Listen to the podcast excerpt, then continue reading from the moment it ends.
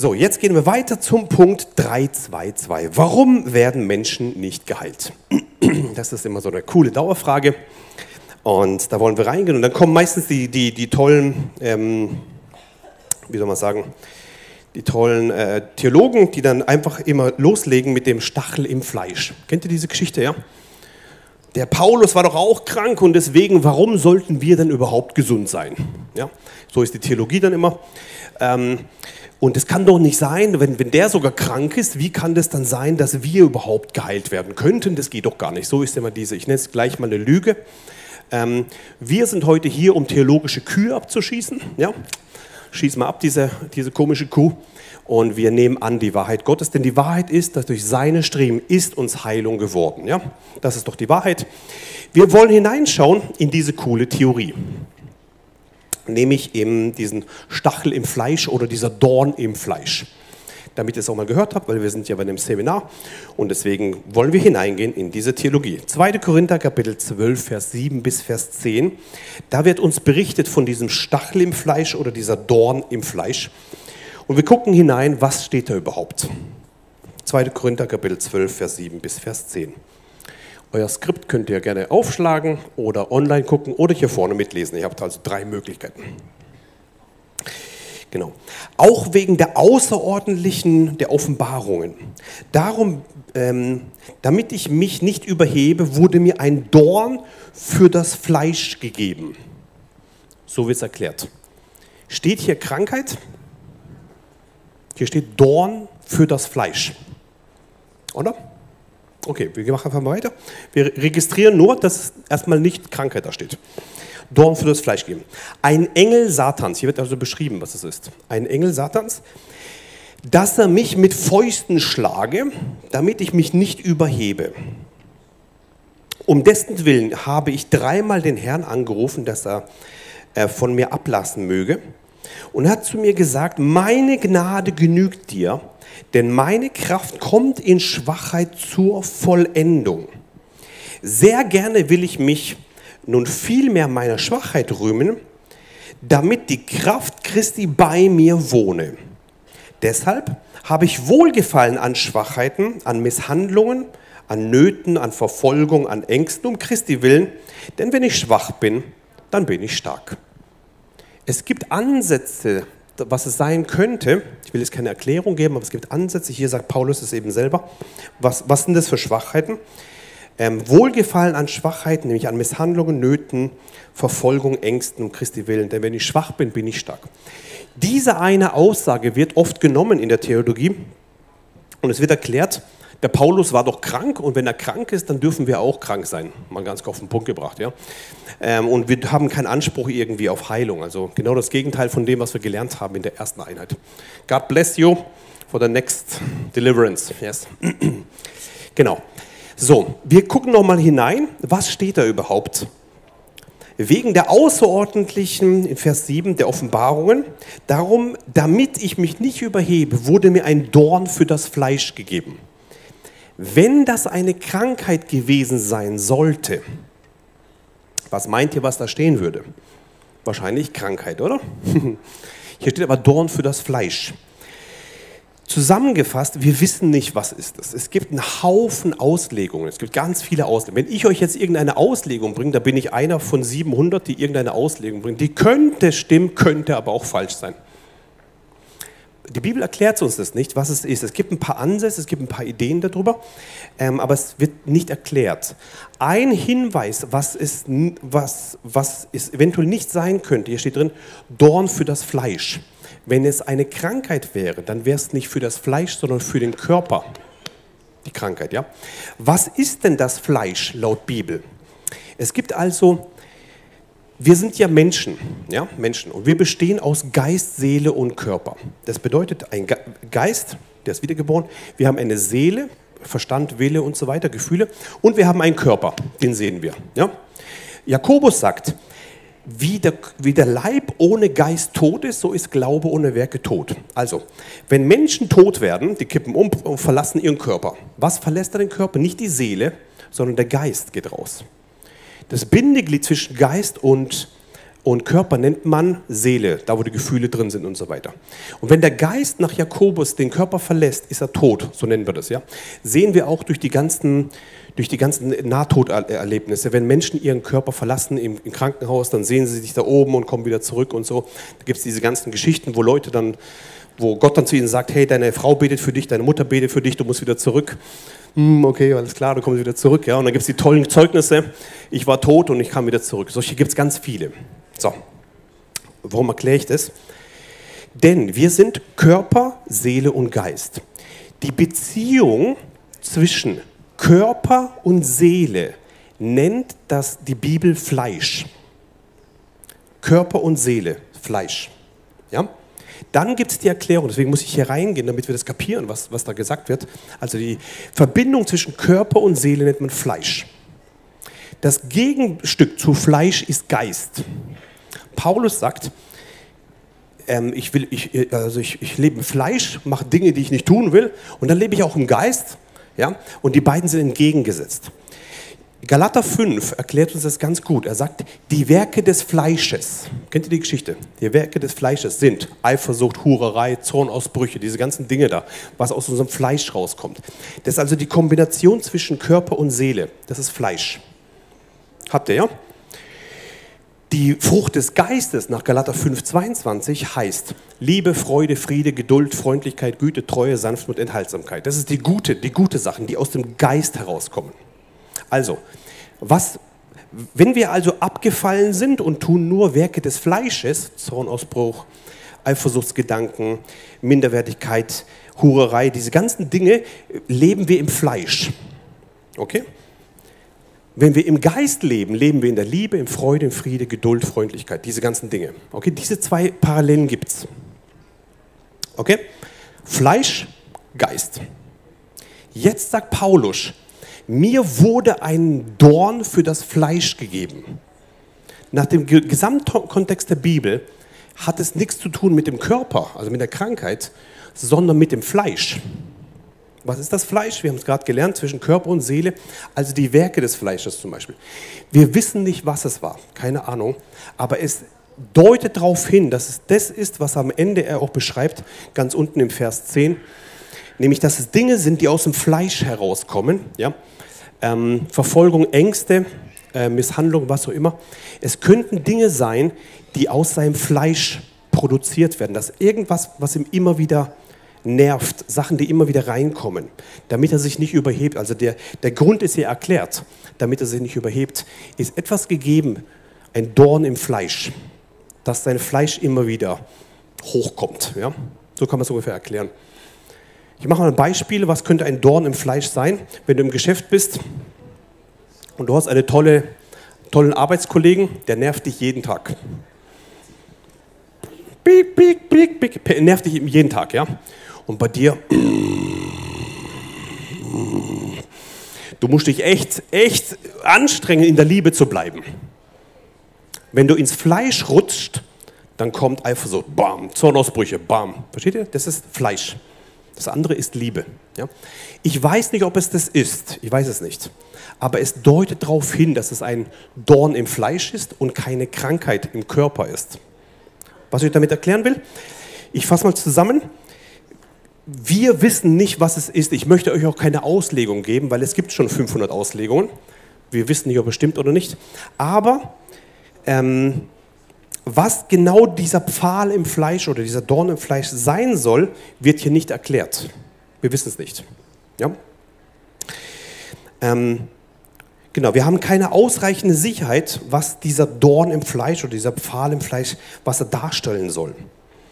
Das zeigt uns doch ziemlich deutlich, dass Gott selbst mit dieser Bibelstelle nicht darauf hindeuten will, dass er Paulus nicht heilen wollte, sondern die Bibelstelle zielt darauf ab, uns klarzumachen, dass wenn wir in ihm stark sind, oder dass wir in ihm stark sind, selbst wenn wir schwach sind eben da drin, ja, ähm, er lässt uns manchmal lieber leiden, so, so ist die Idee, damit wir uns etwas Besseres, anderes dadurch zeigen können. Also so, so gibt es manche, manche Leute, die das sagen.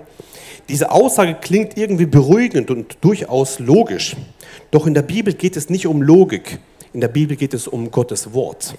Ja?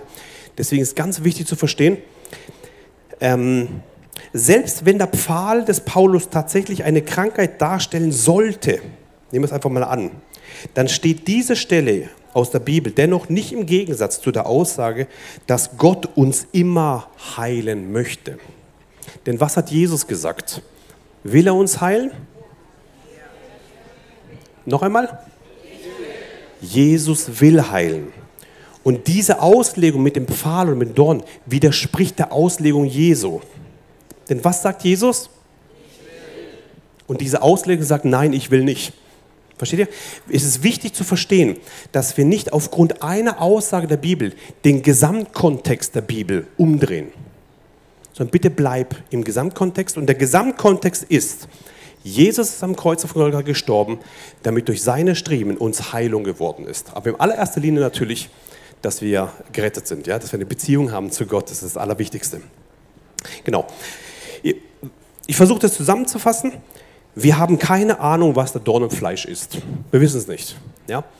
Ich meine nicht, dass es Krankheit ist, ich persönlich.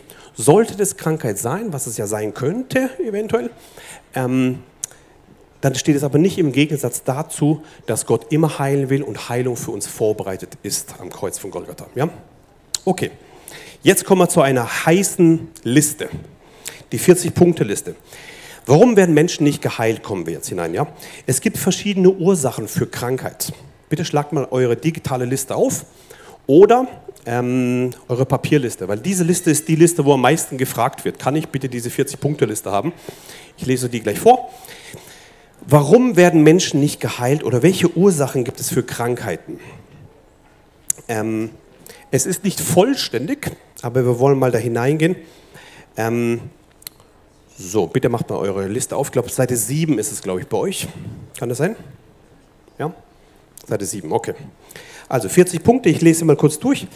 Ähm, wenn wir das gleich durchgehen, heißt es nicht, dass du krank bist, weil eins davon geschehen ist. Nein, sondern es könnten Ansätze sein. Das bedeutet, das braucht man eher in der Seelsorge. Menschen, diese Liste brauchen wir in der Seelsorge, man geht das Ding durch und sagt, könnte es sein, dass es da und da irgendwas hakt? Antwort ja. Wenn es hakt, dann Buße tun, raus damit und dann kommt meistens Heilung rein. So wie ich euch am Anfang erzählt habe mit der Unvergebenheit. Wisst ihr noch, erster Teil mit der Krake da, wo da dran war. Unvergebenheit war eine Ursache der Krankheit, Vergebung und dann ist das alles wieder erledigt. Ja? So, was könnten also Ursachen der Krankheit sein? Nach 1. Korinther 11, äh, Vers 30, da steht drin, unwürdiges Abendmahl. Paulus erklärt, deswegen sind einige unter euch krank. Steht so drin. Ja, und manche sind entschlafen. Also die Bibel erklärt uns in 1. Korinther 11, Vers 30, dass ähm, unwürdiges Abendmahl ein Grund sein kann, warum Menschen krank sind. Nur zur Info, steht so im Wort. Ablehnung von Korrektur, das ist eigentlich Rebellion, ist Punkt 2. Punkt Nummer 3, verschiedene Arten von Perversion, Unreinheit oder außerbiblische Sexualpraktiken. Ganz viele Leute denken, im Ehebett kann man machen, was man will. Nein, wir machen, was Gott will, nicht was wir wollen.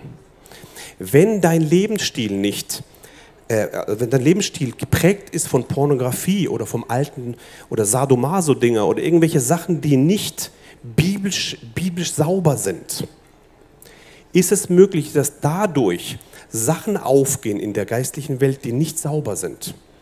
Ich möchte dich ermutigen, wenn solche Konflikte in der Ehe drin sind, öffnet euch an irgendeiner Stelle einem Eheberater oder was auch immer oder äh, christliche äh, Leute, die da, die da stark sind, wo man das Ding sauber machen kann. Weil viele werden geprägt durch ihr altes Leben und denken, ich mache mich halt eins mit meiner Frau oder mit meinem Mann und was auch immer wir uns einigen, das ist gut.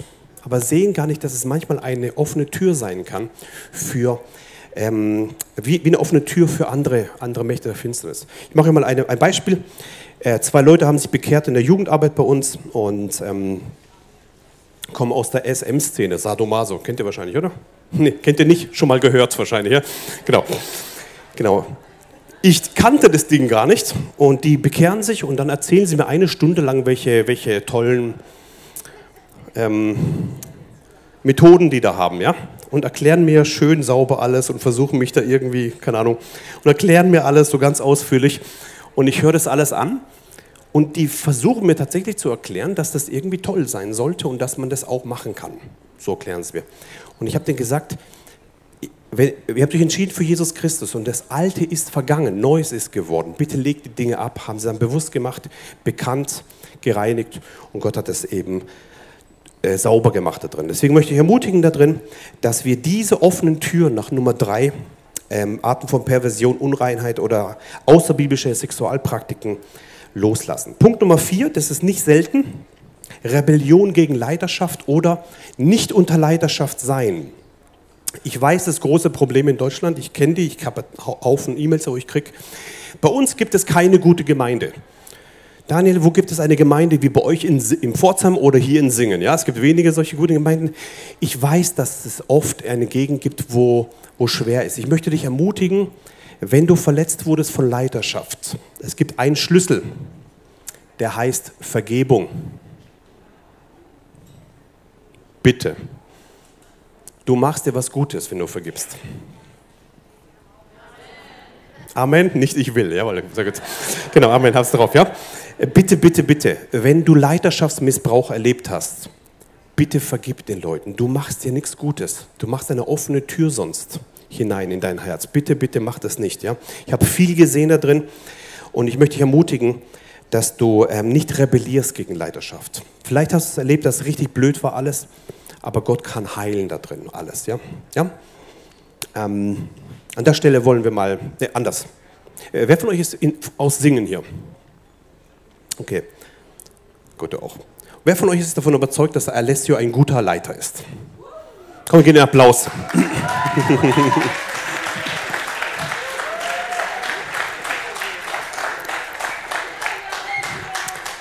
Ich habe das, hab das jetzt nicht gemacht, um ihm Ehre zu geben, sondern dadurch kann Heilung geschehen. Weißt du das? Rebellion gegen Leiterschaft kann eine offene Tür für Krankheit sein. Leitern Ehre geben kann ein Moment sein der Heilung. Okay? Gut. Das war Punkt Nummer vier. Dann Punkt Nummer fünf, innere Verletzungen, Wunden oder Ablehnung. Heute im ersten Teil des Heilungsseminars waren viele draußen oder hier vorne oder da hinten und die beten ja gerade hier. Und viele haben innere Verletzungen, Heilung heute erlebt, ganz konkret heute. Und das ist oft eine Ursache für Krankheit. Wenn du das weißt, sprichst du das aus, bekennen, nach 1. Johannes 1, Vers 9.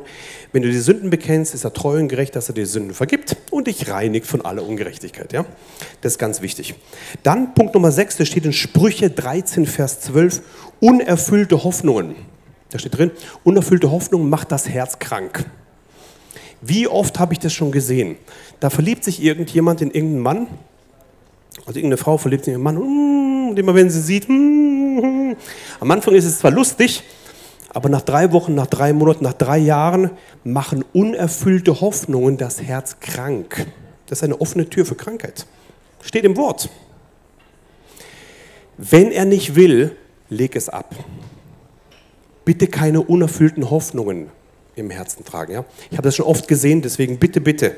Unerfüllte Hoffnung nach Sprüche 13, Vers 12 macht das Herz krank. Punkt Nummer 6. Punkt Nummer 7, okkulte Praktiken jeder Art. Es gibt viele okkulte Praktiken, wenn du dich bekehrt hast und du kamst aus der, aus der geht ganz einfach los mit, ähm, mit Yoga und dann dieses Reiki-Zeug und Zeug, ja, das ganze Zeug da. Oder du warst im Satanismus drin oder hast Gläserrücken gemacht, was auch immer. Ähm, ich lade dich ein, dass du diese ganze Sache bekennst, alles was da war, und das ganze Ding brichst.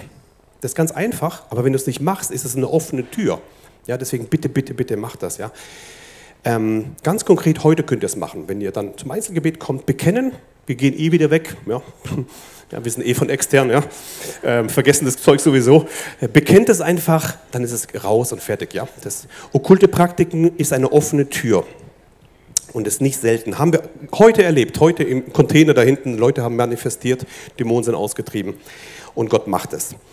Punkt Nummer 8 ist ziemlich logisch, ungesunder Lebensstil, zum Beispiel permanente laute Disco-Musik wird hier erlassen, äh, erklärt. Punkt Nummer 9, unterlassene Körperpflege oder Hygiene. Wir haben jetzt hier Hygienemaßnahmen hier, ja. Dann Punkt Nummer 10, verschiedene Arten von Angst kann eine offene Tür sein für Krankheiten.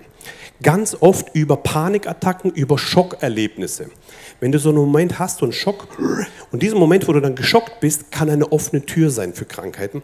Deswegen Angst ist ein Gegenstück von Liebe. Entweder lebst du in der Angst oder du lebst in der Liebe.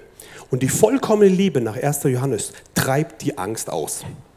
treibt aus, steht da drin. Was treiben wir aus? Dämonen, ne? Und die vollkommene Liebe treibt die Angst aus. Angst ist ein Geist. Es ist kein toller Lebenspartner, es ist ein Geist, der raus muss. Es ist kein Lebensstil, es ist ein Geist, der verschwinden muss. Ich erkläre euch kurz, was in meinem Leben war. Ja, wir haben noch Zeit, es geht. Was in meinem Leben war mit Angst, ja, wie das abging, wie Angst in mein Leben kam. Ich, war, ich bin also kein ängstlicher Mensch, ich habe auch kein Problem mit Angst irgendwie. Ähm, wo ich aber ähm, MS-krank wurde, bin ich morgens aufgewacht und ich, also ich habe geschlafen so und dann mache ich meine Augen auf und sehe ein Geist der Angst kommt auf mich drauf. Puff. Plötzlich klopft mein Herz und Angst spricht. Du wirst keine Zukunft haben. Du wirst im Rollstuhl sitzen. Keine Hoffnung. Und Angst spricht laut. Boah, das war so brutal. Also ich habe echt gemerkt, das, das ist echt ein Geist, Angst. Das ist, das ist kein Witz. Das ist eine krasse Macht. So, nächsten Morgen wieder. Mach meine Augen auf. Eine Sekunde Zeit. Und redet wieder. Und mein Herz klopft und klopft und klopft. Und ich habe gemerkt, Angst ist ein Geist, der muss raus. Noch nie Probleme gehabt mit Angst, aber da plötzlich kam es volle Dröhnung. Was habe ich also gemacht? Du brauchst für jede Befreiung brauchst du ein Wort Gottes. Habe ich also gesucht im Wort, was gibt es gegen Angst? Erste Bibelstelle steht in 2. Timotheus 1,7. Da steht drin, ihr habt keinen Geist der Angst bekommen, sondern der Kraft und der Liebe und der Besonnenheit. Ja, das steht drin. Da steht drin, ihr habt keinen Geisterangst. Typisch also Geisterangst. Und habe ich gesagt, in Jesu Namen, ich habe keinen Geisterangst, sondern der Kraft, der Liebe und der Besonnenheit. Zweite Bibelstelle, die man braucht, ist in 1. 1. Johannes, die vollkommene Liebe vertreibt jede Angst. Also ganz logisch, Liebe rein, Angst raus. So einfach geht's, ja? Liebe rein, Angst raus. Welche Liebe brauchst du? Die Vaterliebe Gottes. Vaterliebe Gottes rein, Angst raus. Also wie habe ich es gemacht? Ich bin morgens aufgewacht, hatte genau eine Sekunde Zeit und gesagt, in Jesu Namen Angst verschwinde und habe in Zungen gebetet und gesagt, die vollkommene Liebe vertreibt jede Furcht. Ich habe keinen Geist der Angst bekommen, sondern Kraft der Liebe und der Besonnenheit. Angst verschwinde in Jesu Namen. In Zungen gebetet. Wenn du nicht in Zungen beten kannst, bete mit unseren Gebetsteams, die machen das, ja, führen dich da rein. Du brauchst diese Kraft. Das ist die Kraft des Heiligen Geistes. Und die Angst kommt auf mich drauf und ich habe in Jesu Namen die vollkommene Liebe vertreibt jede Furcht. Das ging ungefähr drei Wochen so, die ganze, jeden Tag. Und nach drei Wochen war es am Ende, war es zu Ende. Das war im Jahr 2003, bis heute, 18 Jahre später, nie wieder mehr Angst gehabt. Keinen einzigen Tag Angst. Bin total frei davon. Ich glaube, Gott hat es zugelassen in meinem Leben, damit ich euch das erklären kann. Sonst hätte ich nur von der Theorie gehört, es, gab, es gibt Angst. Aber ich kann euch eins sagen, wenn es kommt, kann es auch wieder gehen. Ja? Und ähm, will ich ermutigen, dass du Angst attackierst. Punkt Nummer 11, das ist dieses äh, äh, Zeugnis, was ich euch erzählt habe. Unvergebenheit, Rach, Hass oder Bitterkeit. Das ist eine große Öffnung für, äh, für Krankheit. Bitte vergib deiner Schwiegermutter und deinem Papa und deinem Ex-Mann und deinem Leiter. Bitte. Aber ein lauses Amen. Bitte, hab keine Rache, keine, keinen Hass und keine Bitterkeit. Bitte lass los, ja. Es, ist zu, es, es, lohnt sich nicht. Bitte macht das nicht. Ich habe so viele Geschichten schon gehört von Leuten, wo die, die, Schwiegermutter schon lange tot war und die haben immer, noch, haben immer noch Rache und Hass und Angst und das ist eine offene Tür für Krankheit. Bitte vergib einfach, ja? Das ist viel besser. Auch wenn du dich nicht fühlst danach, bitte vergib einfach. So, Punkt Nummer 12. Zu viel Stress oder zu wenig Ruhe kann auch eine offene Tür sein für eine Ursache für Krankheit. Dann Punkt Nummer 13, altersbedingte oder berufsbedingte Schwächen. Punkt Nummer 14, Seucheninfektionen, zum Beispiel Malaria, sowas gibt es ja. Ähm, oder irgendwelche Dinge kommen rein. Wisst ihr, was das Gute ist? Wir können einfach reinbeten und die müssen wieder verschwinden, ja? dass kein Corona uns trifft, sondern der Kraft des Heiligen Geistes wir frei sind und frei bleiben. Punkt Nummer 15, kein geistlicher Schutz, zum Beispiel eine Gemeinde. Matthäus 16, Vers 18 sagt, die Pforten der Hölle werden die Gemeinde nicht überwinden. So sagt das Wort Gottes. Die Pforten der Hölle werden die Gemeinde nicht überwinden. Ich weiß, dass nicht alle Gemeinden super toll sind. Ich weiß das. Ich möchte dich trotzdem ermutigen, suche dir eine gute Gemeinde um dich herum. Bitte, bitte, bitte. Weil die Verheißung, die Jesus gibt, ist, die Pforten der Hölle werden die Gemeinde nicht überwinden. Bitte geh in den Schutzrahmen hinein, ja? dass die Pforten der Hölle dich nicht überwinden können. Und die Verheißung haben wir nicht auf dich alleine. Die Verheißung ist auf der Gemeinde. Ja? Die Pforten der Hölle. Und deswegen bin ich ein Verfechter von Gemeinde und ich liebe Gemeinde und ich fördere Gemeinde und ich predige Gemeinde und ich werde doch nicht aufhören, egal wie viele Verletzte versuchen, mich da umzustimmen. Gemeinde ist eine gute Sache von Gott. Das ist die Idee Gottes. Und die Pforten der Hölle werden die Gemeinde nicht überwinden. Amen? Genau. Keine oder zu wenig Zeit mit Gott, Nummer 16. Punkt Nummer 17, Auflehnung gegen den Willen Gottes. Zum Beispiel der Sündenfall, wir haben es gele gele äh, heute gelernt. Der Sündenfall, dadurch kam ähm, Auflehnung gegen den Willen Gottes zustande. Punkt Nummer 18, andere richten, andere verachten oder den Finger ausstrecken. Richtet nicht, damit ihr nicht gerichtet werdet, sagt das Wort. Was der Mensch sät, das wird er auch ernten. Also wenn du das machst, hat das eine, eine, eine, eine, ein, wie ein Boomerang, wo zurückkommt. Bitte mach das nicht. Ja? Punkt Nummer 19, kein Herz für das Geben des Zehnten oder mangelnde Großzügigkeit. Also wenn du nicht bereit bist zu geben, hältst du fest. Und dahinter steckt der Gedanke des Mammons. Ist ein eigener Gott. Entweder den Gott oder den Mammon. So sagt Jesus, ja. Man kann nicht beiden dienen. Dann Punkt Nummer 20, andere beneiden oder Eifersucht. Dann Punkt Nummer 21, Verzweiflung. Oh ja, Verzweiflung ist eine große Sache. Wenn Menschen verzweifelt sind, dann machen sie, alles ist so schlimm und dieses ist wie eine offene Tür der Gedanken, dass Verzweiflung ähm, auch, auch ähm, eine Ursache sein kann für Krankheiten. Punkt Nummer zwei, äh, 22, Missbrauch jeglicher Art. Physisch, seelisch, geistlich, sexuell, verbal oder durch Leiterschaft. Der Schlüssel hier ist Vergebung. Ich weiß, ich tue das sehr locker sagen, aber es geht. Es geht, es geht, es geht. Ich habe viele Zeugnisse gehört. Gott kann dich rausholen aus diesen Dingen. Es geht. Es gibt eine Hoffnung für deine Zukunft. Ja? Punkt Nummer 23, Generationsflüche oder Sünden der Vorfahren. Manche Menschen denken, weil meine Oma und meine Tante oder was auch immer irgendwas gemacht haben, habe ich einen Generationsfluch und wegen deren Sünden bin ich heute krank.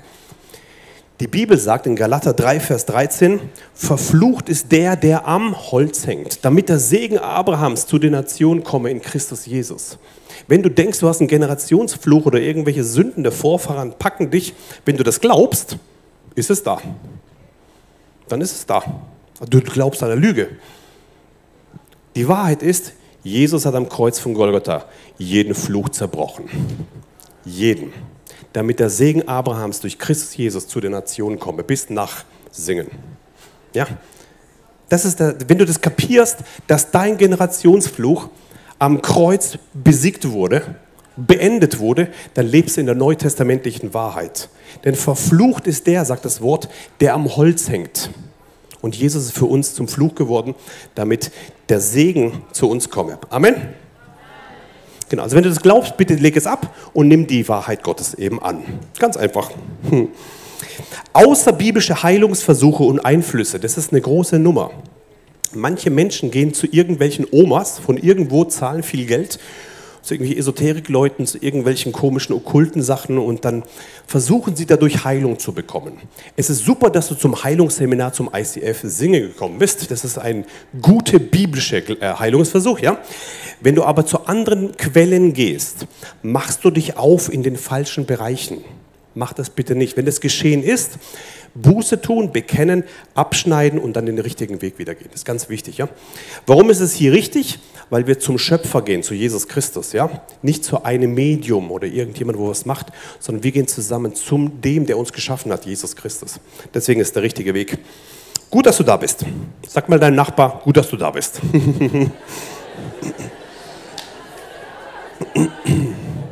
gut. Dann gibt es den nächsten Punkt, warum Menschen nicht geheilt werden oder was ist die Ursache für Krankheit.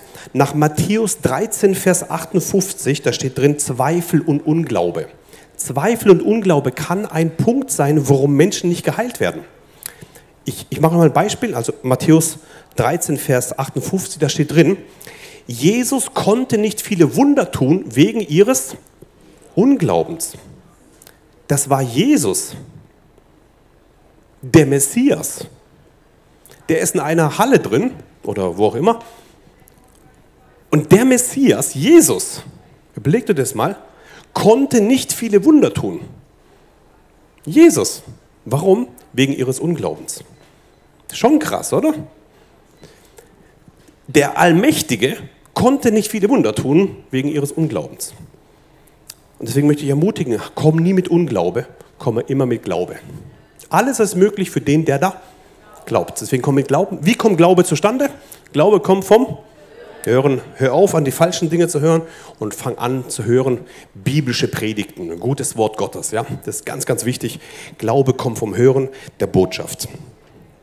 Wunderbar. Ähm, Jakobus 1, Vers 6 und 7 sagt, ein Zweifler bekommt gar nichts. Er soll nicht mal denken, dass er irgendwas kriegt. Also schon scharf, oder? Dem Glaubenden aber ist alles möglich. Ziemlich krasse Story. Der Zweifler bekommt nichts. Er soll nicht mal denken, dass er irgendwas kriegt. Das war's, ja. Dem Glaubenden aber ist alles möglich. Also ziemlich scharf. Da gibt es nichts dazwischen irgendwie. Ich lade dich ein, in die Glaubensschiene zu kommen. Raus aus dem Zweifel in die Glaubensschiene. Raus aus dem Unglauben in den Glauben hinein. Okay? Wunderbar. Nächster Punkt, wir sind beim Punkt 26. Ungesunde Ernährung oder Lebensweise, wenig Schlaf, viel Chips und so weiter, die ganzen Dinge. Punkt Nummer 27, negatives Denken und, und Haltungen. Punkt Nummer 27 ist nicht zu unterschätzen. Wenn du negativ denkst, ist es wie eine Saat, die du säst. Was der Mensch sät, das wird er auch ernten. Bitte fange an, im Glauben zu denken und im Glauben zu reden und im Glauben zu handeln. Bitte. Höre auf, negativ zu denken, negativ zu sprechen und negativ zu handeln. Entweder redest du im Glauben oder du bist ruhig. Früher habe ich ein bisschen schärfer gesagt. Red im Glauben oder halt deine Klappe. Jetzt habe, haben die Leute mir gesagt, dann nicht so scharf. Also bitte im Glauben reden oder ruhig sein. Nicht so scharf, ja? Ähm, wichtig ist aber, weil das ist eine Saat, die wir sehen, also bitte gute Saat sehen. Dann 28, Sorgen. Bitte mach dir keine Sorgen. Punkt Nummer 29, böse über andere sprechen, permanentes Rumkritisieren. Wir als Pastoren, Alessio, wir kennen solche Leute, ja, die permanent rumkritisieren und bitte sei nicht jemand, der rumkritisiert, sei jemand, der ermutigt. Gutes spricht. Und wenn du schlechte Sachen siehst, dann sei du derjenige, der das verändert. Ja? Aber fang an, Gutes zu sprechen und unterstütze uns Pastoren, indem du Gutes sprichst, ja? indem du hilfst. Und es ist immer, das ist, das ist immer glücklich immer über solche Gespräche. Hilft uns auch. Punkt Nummer 30, keine oder die falsche Gemeinde. Also bitte nimm die richtige. Ja? Punkt Nummer 31, falsche Religion, Irrlehre oder Götzen, also Götzendienst. Ähm, Christentum ist keine Religion sondern es ist ein Glaube an den, äh, mit dem Schöpfer Jesus Christus. Eine Beziehung haben wir vorhin schon gelernt. Ja? Dann Punkt Nummer 32 wird oft übersehen, Vater und Mutter nicht ehren. Nicht mal ein Amen höre ich jetzt. Wenigstens drei, jawohl, drei Stück habe ich. Da steht in Epheser Kapitel 6, Vers 2 und 3, Ehre Vater und Mutter, auf dass du ein langes Leben hast. Vater und Mutter ehren ist ein Schutz in vielen Bereichen, auch wenn sie nicht perfekt sind. Bitte Ehre Vater, Mutter, bitte. Ja? Ähm, vielleicht ist es auch ein Rema-Wort für dich jetzt, wenn dein Vater schlimm war oder deine Mutter schlimm war oder die leben auch nicht mehr ähm, oder irgendwas ist da passiert. Versuch sie trotzdem zu ehren, eine Entscheidung zu treffen mit, mit Jesus. Geh diesen Weg der Ehre. Wenn du das machst, hat das ein, wie ein Boomerang-Wirkung nach zurück zu dir. Und ich möchte dich ermutigen da drin. Ehre Vater, Mutter, auch wenn sie nicht perfekt sind. Ja? Ähm, aber wenn du das tust, das, erste, das erste Gebot mit Verheißung, auf das du ein langes Leben hast. Nicht ein Vegetieren in Krankheit, sondern Leben. Und was ist das Leben? Leben und Leben in Überfluss, was Jesus uns gibt, von, von Jesus Christus. Ich möchte dich ermutigen. Bitte mach einen Schritt des Glaubens und ehre deinen Vater und deine Mutter. Auch deinen geistlichen Vater und geistliche Mutter. Das ist einfacher meistens, wenn sie dich nicht verletzt haben. Ähm, dann ist es einfacher. Dann lade dich ein, heute einfach, wenn du nach Hause gehst, kurz eine WhatsApp zu schreiben an deine geistlichen Vater, geistliche Mama. Danke für deine Betreuung deine geistliche Tochter, dein geistlicher Sohn. Das berührt geistliche Väter, ja? Der, wo dich zum Glauben geführt hat, der, wo dich gelehrt hat, der gesprochen hat, dein Leiter in der Gemeinde, irgendjemand, wo dir einfällt. Und es kann sein, dass das einen Durchbruch macht, auch in, in deiner, in, deiner, ähm, in deiner Heilung. Ja? Ehre Vater und Mutter. Ich glaube, für manche war das jetzt ein wichtiges Wort. Wenn es dich berührt hat, bitte mach es. Vergiss es bitte nicht, ja? schreib es bitte auf. Ja? Irgendwie, mach es bitte. Ja? Dann Punkt Nummer 33 kein Umgang oder Erkenntnis oder keine Erkenntnis des Wortes Gottes. Die Bibel sagt, ähm, mein Volk kommt um aus Mangel an Erkenntnis. Also wenn wir keine Erkenntnis haben, dann gehen wir auch manchmal um und äh, Krankheit kommt hinein. Bei euch aber steigt Erkenntnis. Warum? Weil ihr einem Samstagnachmittag in einem Zelt seid und ganz viel Erkenntnis hört. Cool, oder? Gell? Ja, sehr, gute Wahl. Noch einmal, gut, dass du hier bist. Ja? genau, hast schon vorhin gehört. Genau. Steht in Hosea Kapitel 4, Vers 6, mein Volk kommt um aus Mangel an Erkenntnis.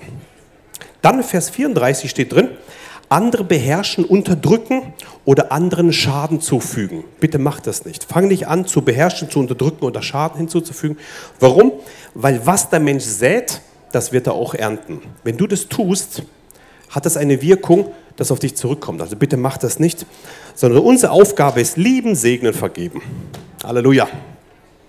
Dann Punkt Nummer 35, Passivität, das ist vor allem bei, bei Ehemännern oft Passivität, dass wir in der Gemeinde nicht nur irgendwie Konsumenten sind, sondern sei aktiv, veränder mit, werde aktiv.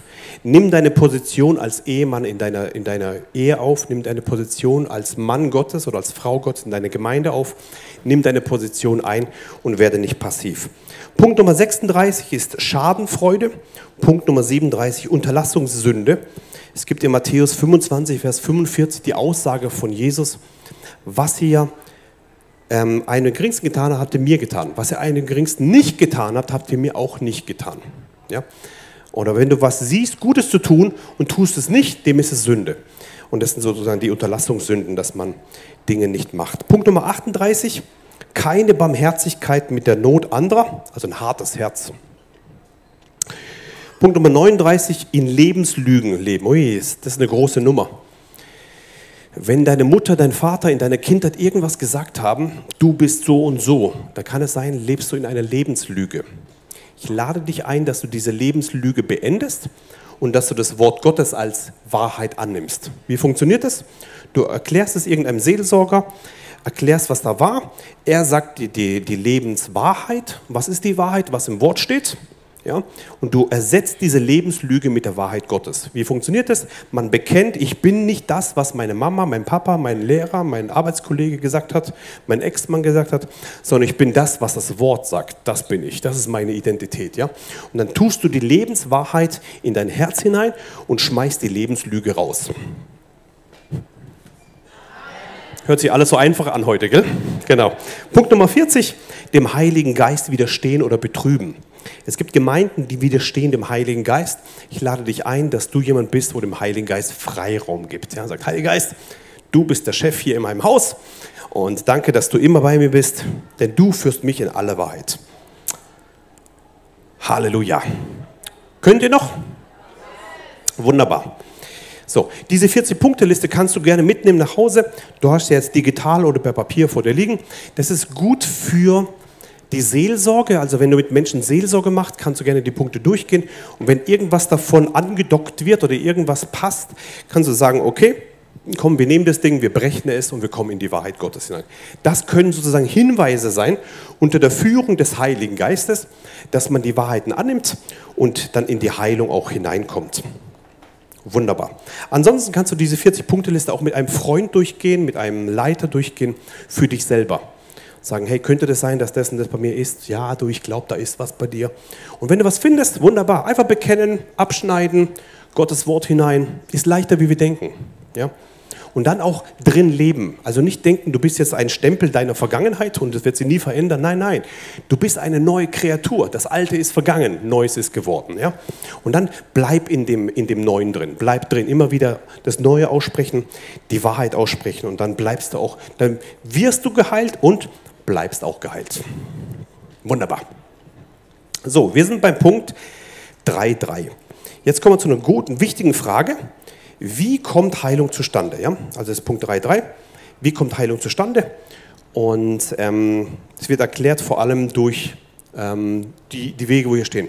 Durch Glauben, durch eine Gabe, durch eine Gnade. Also es gibt drei Wege, wo ich in meinem Leben gesehen habe. Der Hauptweg, ich würde sagen 80 Prozent bis, ja, 80 bis 90 Prozent der Heilung, die ich in meinem Leben gesehen habe, ist alles durch Glauben entstanden. Also der erste Punkt da oben. Ja. Wenn also die Person glaubt oder wenn jemand anderes glaubt, dann ähm, ähm durch Glauben. Ja. Weil Jesus hat, Jesus hat immer gesagt, dein Glaube hat dich geheilt. So einfach. Ja. So, die zweite Möglichkeit, die es da gibt, ist durch die Gabe der Heilung. Also es gibt eine, eine Geistesgabe nach 1. Korinther 12 und da gibt es eine der neun Geistesgaben. Für die Gemeinde ist die Geistesgabe der Heilungen. Und diese Geistesgabe kann auch funktionieren, ohne dass irgendein Glaube da ist. Das ist eine Gabe, die für die Gemeinde da ist. Und der dritte Weg ist einfach durch Gnade. Also das bedeutet keiner der Wege. Plötzlich geschieht irgendwas. Einfach so. Keiner weiß warum. Man nennt das Gnade. Ja? Das ist gut, weil dann passt nicht in unser deutsches Schema-Denken hinein. Denn Gott ist nicht ein Schema-Mensch, Gott ist ein Gott der Gnade. Ja? Und manchmal äh, begegnet er irgendwelchen Leuten mitten im, im muslimischen Bereich. Äh, Jesus erscheint ihnen einfach mitten im Traum. Sie sehen Jesus, sind geheilt, bekehren sich, kommen zu Jesus und wir haben keine Ahnung warum. Das nennt man einfach Gnade. Und das läuft am laufenden Band. Ja, das ist richtig viel, was da gerade abgeht. Und ähm, das alles durch Gnade. Gehen wir die Punkte durch. Wir sind beim Punkt 3.3, wie Heilung zustande kommt. Also, wie geschieht Heilung in deinem Leben? Wie kommt Heilung zustande? Punkt 3.3, durch Glauben. Wir lesen zusammen in Lukas Kapitel 17, Vers 19. Lukas 17, 19 sagt, und er sprach zu ihm, steh auf, geh hin, dein Glaube hat dich gerettet oder dein Glaube hat dich geheilt. Lukas 8, Vers 50, da steht drin, Jesus, äh, äh, als aber Jesus es hörte, antwortete er ihm, fürchte dich nicht, glaube nur und sie wird gerettet werden. Also immer auf diesen Glauben, wo es hingeht. Das bedeutet, liebe Zuhörer, liebe, liebe Besucher hier, liebe Online-Zuschauer, wo du vielleicht dabei bist, ähm, der Standardweg der Bibel, der Standardweg der Bibel ist Heilung zu empfangen. Welcher ist es? Der Standardweg ist eben durch Glauben. Genau. Jesus hat, immer, hat nicht gesagt, ähm, ich habe dich geheilt, sondern Jesus hat immer und immer wieder gesagt, dein Glaube hat dich geheilt. Nicht ich, Jesus, habe dich geheilt, sondern dein Glaube hat dich geheilt. Und darauf legt Jesus immer wieder Wert, betont es immer wieder. Und wenn Jesus das betont, wollen wir auch das machen. Ja? So, jetzt die große Frage. Wenn der Glaube so wichtig ist bei Heilung, wie können wir dann den Glauben aufbauen? Wie können wir einen Glauben haben, dass Jesus zu uns sagt, dein Glaube hat dich geheilt. Wer von euch möchte das erleben, dass Jesus dir sagt, dein Glaube hat dich geheilt? Wunderbar. Jetzt die Frage, wie können wir es aufbauen? Eine Sache haben wir schon gelernt. Glaube kommt vom Hören. Also immer schön die Lausche aufmachen für das Wort Gottes. Ja? Wir können aber noch mehr Sachen machen, wie nur hören. Welche habt ihr im Skript drin? Das sind ähm, neun Punkte und wir gucken die mal zusammen an. Punkt Nummer eins steht bei euch im Skript. Sei dir sicher, dass Heilung sein Wille ist. Das ist ganz wichtig. Wenn du hier schon denkst, Gott will, dass ich krank bin, das war's dann halt schon. Ja? Das war's. Was ist die Antwort auf, ob Gott will? Hm. Jetzt habt ihr es drauf. Noch einmal. Richtig cool, ich will, ja. Also sei dir eins sicher, wenn du nichts mitnimmst von dem Heilungsseminar, nimm aber die zwei Worte mit. Jesus will dich heilen, ja.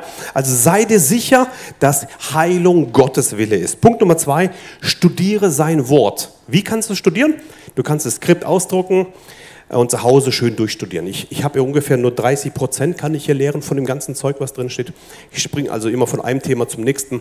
Ihr könnt zu Hause gerne weiter studieren, also in Kleingruppen, im Hauskreisen, in Cellgroups, wo auch immer. Ähm, bitte studiere sein Wort. Warum? Weil aus dem Studieren wächst er auch immer mehr. Dann Punkt Nummer drei haben wir gelernt, höre sein Wort. Warum? Weil Glaube kommt vom Hören. Wie hörst du das Wort? Entweder in der Predigt, kommst in die Gemeinde, oder du machst deine, eine App an mit einer guten Predigt, oder du machst YouTube an mit einer guten Predigt. Aber bitte achte auf den Prediger. Ja? Hör keine komischen Predigten. achte auf die Quelle, der, wenn der Prediger gut, also das Wort Gottes predigt, in unverfälschter Weise ist er ein guter Prediger. Lass dich nicht beeindrucken durch die Lichter, durch die Kleidung, durch wie cool er ist, ja, sondern achte auf den Inhalt, weil du, du tust wie Essen in dem Moment, ja. Und lass dich da nicht blenden von dem, von dem Zeug, sondern lass dich von dem Inhalt eben äh, stärken. Und der Inhalt ähm, muss gut sein, deswegen achte auf den. Wenn du wissen willst, welche Prediger gut sind, kannst du Alessio fragen, ja. Der hat da eine gute Liste, da kann er sagen, der nein, der ja, der nein, der ja. Und das ist unsere Aufgabe auch als, als, als, als Pastoren oder als Hirten der, Gemeinde, dass wir den Schäfchen sagen, hier ist gutes Gras, hier ist schlechtes Gras. Ja, ganz einfach. Ja. Genau, also höre sein Wort. Ähm, du kannst auch einfach eine Predigt auf deine App machen und dann einfach loslegen. Wenn du im Auto bist, während andere Musik hören, hörst du eine Predigt. Ja? Okay, gut. Dann Punkt Nummer vier, glaube seinem Wort. Auch wenn deine Gefühle was anderes sagen, glaubst du Gottes Wort. Das ist ganz wichtig. Ja? Punkt Nummer fünf, lass dich nicht vom Feind belügen. Auch wenn der Feind zu dir sagt, ja, der Paulus, der war auch krank, da musst du auch krank sein. Sagst du, nein, die Lüge nehme ich nicht an, durch seine Wunden bin ich geheilt. Oder der, der Feind kommt und sagt, das hatte schon deine Großmutter und deine Mutter auch und deswegen du auch. Sagst du, nein, verflucht ist der, der am Holz hängt und diese Generationslinie wird mich nicht treffen. Ab meiner Generation gibt es keine, keine äh, Fluch der Scheidung mehr, kein Fluch der Krankheit mehr, kein Fluch des Krebses mehr, kein Fluch der Diabetes mehr. Am Kreuz ist es besiegt in Jesu Namen. Lass dich nicht belügen, bitte, ja? Sprich Gutes aus. Bitte achte auf die Worte, was du über deinen Körper sagst. Dein Körper ist ein Tempel des Heiligen Geistes. Bitte sprich Gutes aus über dein Leben. Was hat Gott zu dir gesagt, als er den ersten Mensch geschaffen hat? Er hat den Mensch angeschafft und, äh, äh, geschaffen und was hat er dann gesagt? Er ist sehr gut. Jetzt lernen wir was Neues. Sehr gut, okay? Also, okay, seid ihr bereit? Richtig, richtig schwer. Also Amen gibt es schon. Es gibt schon Ich will, jetzt kommt sehr gut, okay? Also noch einmal. Wie bist du geschaffen? Und wenn du dich runterguckst und findest irgendwas, was nicht so toll ist, was sagst du trotzdem? Weil Gott sagt, du bist sehr gut.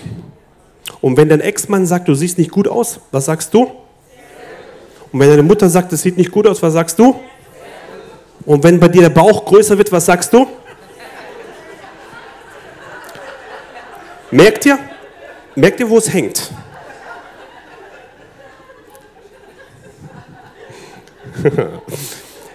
Sprich Gutes aus. Deine sehr gute Stellung hängt nicht an deinem Gewicht. Deine sehr gute Stellung hängt an Gottes Wort. Bitte nimm das Wort Gottes und sprich Gutes aus. Jetzt könnt ihr Amen sagen. Amen. Okay, alles klar. Okay, ihr macht gut mit, super. Zweifle nicht, glaube nur. Punkt Nummer sieben. Baue deinen Glauben auf, bevor du in eine Krise kommst. Die meisten Leute werden stark in der Krise. Das geht auch, aber es ist gefährlich. Bitte baue dein Glauben auf, bevor du in eine Krise kommst, bevor eine Krankheit kommt. Wie? Indem du diese neun Punkte, die wir gerade gemacht haben, jedes Mal benutzt. Punkt Nummer neun. Sei nicht abhängig vom Glauben anderer. Wie oft kommen Leute zu mir und sagen, Daniel, bitte bete für mich. Ich bete ja auch gerne. Ich mache das ja auch gerne. Aber bitte sei nicht abhängig vom Glauben von mir oder vom Glauben deines Pastors oder deines Hauskreisleiters oder deines Lobpreisleiters, sondern sei immer abhängig vom Glauben an den Herrn Jesus Christus. Amen. Immer auf ihn, auf ihn. Dann sind die Menschen guter Zusatz. Sie werden nicht zu einem Götzen. Das ist ganz wichtig, ja? Also sei nicht abhängig vom Glauben anderer. Wunderbar. Dann gibt es verschiedene Glaubensträger. Glaubensträger, also die Frage ist ja, wie kommt Heilung zustande? Antwort durch Glauben. Wie kann Glaube wachsen? Haben wir jetzt gerade gelernt, neun Punkte. Diese neun Punkte kannst du gerne machen. Dadurch wird dein Glauben stärker. Aber die Frage ist jetzt, wer trägt den Glauben? Da gibt es auch mehrere Möglichkeiten. Die erste Person, die Glauben haben soll, ist der Kranke selbst. Ja? Jesus hat immer gesagt, zum Beispiel in, in Lukas äh, 17, 19, äh, dein Glaube hat dich geheilt. Also wer muss Glauben haben? Du selber, ja? Du selber Glaube haben, ganz einfach. So. Die zweite Möglichkeit, wer Glauben haben kann, ist der Verheilungsvermittelnde, also der, wo betet. dass er Glaube hat. Zum Beispiel lesen wir es in Apostelgeschichte 3, Vers 1. Ähm, kennt ihr die Geschichte, wo Petrus und Johannes gingen da ähm, zum Tempel und dann sagt er, Gold und Silber habe ich nicht, aber was ich habe, gebe ich dir, steh auf in Jesu Namen. Der Glaube von Petrus und Johannes war entscheidend für die Heilung des, des Kranken. Also es kann auch sein, dass ein Heilungsvermittelnder drin ist. Und dann dritte Möglichkeit, also entweder der Kranke selbst, zweitens ein Heilungsvermittelnder, also der für, für Heilung betet, oder dritte, eine ganz andere Person, eine stellvertretende Person. Und hier will ich mal die ganzen Ehemänner, Ehefrauen, Verwandten, Kinder, die ganzen Leute, die um dich herum sind, ansprechen. Bitte hab Glauben. Und zwar ähm, ein Beispiel dahinter ist zum Beispiel in dieser Hauptmann. Kennt ihr diesen Hauptmann? Der hat einen Diener gehabt, der war krank. Kennt ihr, ja? Und aus Zeitgründen gehe ich aber weiter, da lese ich nicht alles vor. Ähm, der ist krank. Und dann sagt der, sagt der zu Jesus, du musst gar nicht in mein Haus kommen, sprich nur ein Wort und mein Diener wird gesund. Wer hatte jetzt Glauben? Der Hauptmann, also eine dritte Person. Der hat weder gebetet noch hat sie irgendwie, war selber krank. Und dann sagt Jesus, oh, dein Glaube ist groß. Dir geschehe, wie du willst. Und da steht drin, ähm, und der Diener war gesund von jener Stunde an. Dein Glaube heute kann Einfluss haben bei dir zu Hause, Kilometer weiter weg. Stellvertretender Glaube, ganz wichtig, ja? Oder kennt ihr die Geschichte mit den vier Freunden? Bring den Gelähmten rein. Das Haus ist knackevoll, noch mehr wie hier drin, keiner kommt mehr durch. Und sie schaffen es nicht, irgendwie durchzukommen mit dem Gelähmten. Der Gelähmte sitzt schon ewig da der, äh, auf dem Boden, hat kaum Glaube, aber die vier Freunde haben Glaube. Kommen nicht durch, was machen sie? Glaube ist verrückt manchmal. Ab auf die Decke, reißen das auf, Kranken runter. Ist auch gefährlich. Wenn der abstürzen würde, pff, Totenauferweckung. Ja? Ähm, was passiert? Der kommt, wird runtergebracht, Jesus guckt nach oben, was sieht er? Vier Köpfe. Oder? Gell? Und was sagt er? Als er ihren Glauben sah, sprach er, steh auf, nimm dein Bett und geh nach Hause. Wer hat jetzt den Glauben? Die vier Freunde. Ich möchte dich ermutigen, wenn du in deiner Umgebung jemand hast, der Krebs hat, unheilbare Krankheiten hat, das Letzte, was ein Kranker braucht, ist Selbstmitleid. Das Beste, was der Kranke braucht, sind Glaubensträger, die dich zu Jesus bringen, die mit dir beten, die mit dir glauben, die dich ermutigen, die nicht aufgeben und nicht die sagen, oh du armer, armer, armer, armer, armer. Nein, das braucht man nicht, sondern du brauchst Glaubenshelden um dich herum. Ich habe sechs Geschwister, ich bin schon 14 Mal Onkel mittlerweile, ziemlich große Nummer, jawohl. Und ähm, genau. Und jeder davon hat, als ich damals krank war, einen Tag genommen zum Beten und Fasten. Und sie haben kapiert, diese MS, die uns angreift, ist keine Sache vom Daniel persönlich. Das ist ein Angriff gegen unsere Familie. Und sie haben für mich gebetet und gefastet. Wir haben uns getroffen, sie haben die Hände aufgelegt, sie haben gebetet. Sie haben mich wie die vier Freunde zu Jesus gebracht. Und ich möchte dich ermutigen, wenn du jemand hast in deiner Umgebung, fang an zu beten und zu fasten. Leg die Hände auf, hab Glauben. Und Leute kamen zu mir und haben gesagt, Daniel, wir gehen da zusammen durch. Daniel, du wirst da rauskommen. Daniel, wir, wir stehen hinter dir. Und das sind diese Glaubenshelden. Ich lade dich ein, dass du auch so ein Glaubensheld wirst. Dass du nicht rumblast in dieselbe Kerbe wie alle anderen. Oh, du armer, armer, armer und die schlimme Corona. Nein, nein, nein. Sondern wir sprechen hinein. Durch seine Streben bin ich geheilt in Jesu Namen. Du sprichst Glauben, im Glauben aus. Das ist ganz, ganz, ganz wichtig. Ich lade dich ein, sei einer wie diese vier Freunde. Sei ein Hauptmann der spricht, sprich nur ein Wort und mein Diener wird gesund. Ja? Hab diesen Glauben. Jawohl. Und dann gibt es zwei Arten der Heilung. Es gibt die spontane Heilung und es gibt einen Prozess der Heilung. Ja? Ähm, manche werden spontan geheilt, plötzlich, wow, voll cool, alles ist weg. Passiert, passiert auch heute. Ähm, und manche haben heute einen Startpunkt für etwas, was, was losgeht für die nächsten Monate. Und in meinem eigenen Leben war das auch ein Prozess. Ganz langsam haben alle Funktionen sich wiederhergestellt. Ganz langsam ging es bei mir wieder los. Und ich musste sozusagen im Glauben festhalten. Und dann ging ein Prozess los, dass jeden Tag wurde es besser bei mir. Hat auch ein halbes Jahr gedauert, bis alle Symptome weg waren. Und heute, wie ich es ja erzählt, 18 Jahre vollständig geheilt. Weil es einen Gott gibt, der heute noch heilt. Sein Name ist Jesus. Halleluja. Dann kommen wir zu Punkt 332. 332. Punkt 332. Ähm, genau. Also, wir haben gelernt, wie kommt Heilung zustande? Durch Glauben. Und jetzt kommen wir gleich zu der Gabe. Glaube nochmal zusammengefasst. Hab Glauben, bau dein Glauben auf. Glaube nicht nur für dich, glaube auch für die andere Person. Und auch wenn du betest, glaube daran. Das ist ganz wichtig. Die zweite Möglichkeit, eher selten, aber kommt zustande, ist eine Geistesgabe. Einer der, der neuen Geistesgaben von 1. Korinther 12 nach ähm, äh, die Gabe der Heilung. Es gibt verschiedene Gaben da drin. Und zwar die Gabe der Prophetie mit Auslegung. Nee, nee, nee, äh, Prophetie, dann Zungensprache mit Auslegung. Es gibt Worterkenntnis, äh, äh, Gabe des Glaubens und so weiter. Der, Gabe der Weisheit. Und einer dieser neuen Geistesgaben für die Gemeinde ist auch die Gabe der Heilung. Wir lesen es zusammen, steht in 1. Korinther 12, Vers 9 steht drin. Einem anderen aber Glauben in demselben Geist, einem anderen aber die Gnadengaben der Heilungen. So steht es eben drin. Ja? Das bedeutet, wir können entweder geheilt werden, genau, Gnadengaben der Heilungen, steht eben hier drin. Es gibt also verschiedene Gnadengaben für Heilungen. Ja. So ist es, ja. Hm. Kennt ihr den Derek Prince? Sagt euch das irgendwas? Kennt irgendjemand Derek Prince? Oh, cool doch einige. Ich mag ihn sehr. Ich kann gleich empfehlen, den könnt ihr anhören im YouTube. Ja? Der ist gut. Ähm, und der hat gesagt, er hat die Gnadengabe, nee, eine Gnadengabe der Heilung, es gibt ja viele, eine davon, und besonders für Verlängerung von Füßen und Armen. Es gibt ja Leute, die haben ja äh, verschieden hohe äh, Beine, also hm, so, also ja, so und dann haben sie ihren Rücken auch äh, krumm und dadurch Rückenschmerzen, ja. So und er hat diese, er hat eine Art der Gnadengabe. Er nimmt halt die Beine und dann fragt er, möchtest du größer oder kleiner werden? Also das Größere rein oder das Kürzere raus sozusagen, ja. Die meisten wählen, ich möchte größer werden und dann und dann beten sie und dann geht das kürzere Bein nach vorne. Das ist lustig, ja. Genau. Ähm, und er erlebt es am laufenden Band. Er hat sozusagen die Gnadengabe der Heilung für diese spezielle Sache. Andere haben so Gaben besonders für Krebs zu heilen, äh, beten, geht's weg.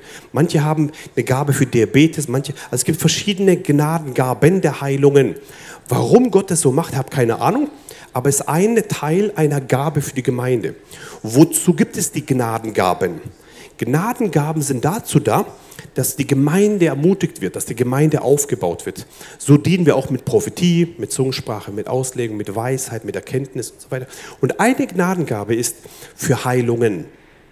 Wir dienen auch jetzt gerade in verschiedenen Teams hier, sieben Teams sind unterwegs mit euch und manche haben auch die Gnadengabe der Heilung von unserem Team. Die legen die Hände auf und wenn du dich verbindest mit Glauben und sie mit der Gabe, dann ist ziemlich viel möglich. Ja? Möchte ich ermutigen da drin. Und äh, so möchte ich ermutigen, dass du danach strebst. Also die Bibel sagt, strebt nach den geistlichen Gaben, besonders das ihr weiß sagt. Eine Gabe ist zum Beispiel die Gnadengabe der Heilung. Menschen, die zum Beispiel andere Menschen sehen, oh nein, der ist krank, dann kommt ein, ein, ein Wunsch hoch, dass sie geheilt werden sollen oder geheilt sein sollen. Und dieser Wunsch, der da hochkommt bei dir, deutet darauf hin, dass du eine, ein, ein, ein, wie soll man sagen, ein, ein, eine Stärke hast, diese Gnadengabe zu erhalten. Und wenn du das spürst, dass es immer wieder hochkommt, dann möchte ich ermutigen, fang einfach an. Such dir einen Kranken und bete. Ist gar nicht so schwer. Findet man leicht. Ja? Darf ich für dich beten? Einfach drauf. Hände drauf, im Beten. Und es kann sein, dass eine Gnadengabe sich entwickelt bei dir. Also die Grundeinstellung eines Christen oder die Grundvoraussetzung oder was Jesus sagt, das Grundzeichen, Grundniveau eines Christen ist, dass er die Hände auflegt auf Kranke und sie werden geheilt. So steht es ja drin. Und dazu gibt es noch Leute, die haben eine Gnadengabe, nach 1. Korinther 12 hier, noch obendrauf und die haben eine Gnadengabe, dass überdurchschnittlich viele geheilt werden in einem bestimmten Bereich. Und je mehr man es übt, je mehr man das macht, desto größer wird es. Ja. So, so wie Stefan. Stefan hat heute Lobpreis geleitet. War das gut? Ja? Genau, heute Abend werdet ihr noch mehr erleben. genau.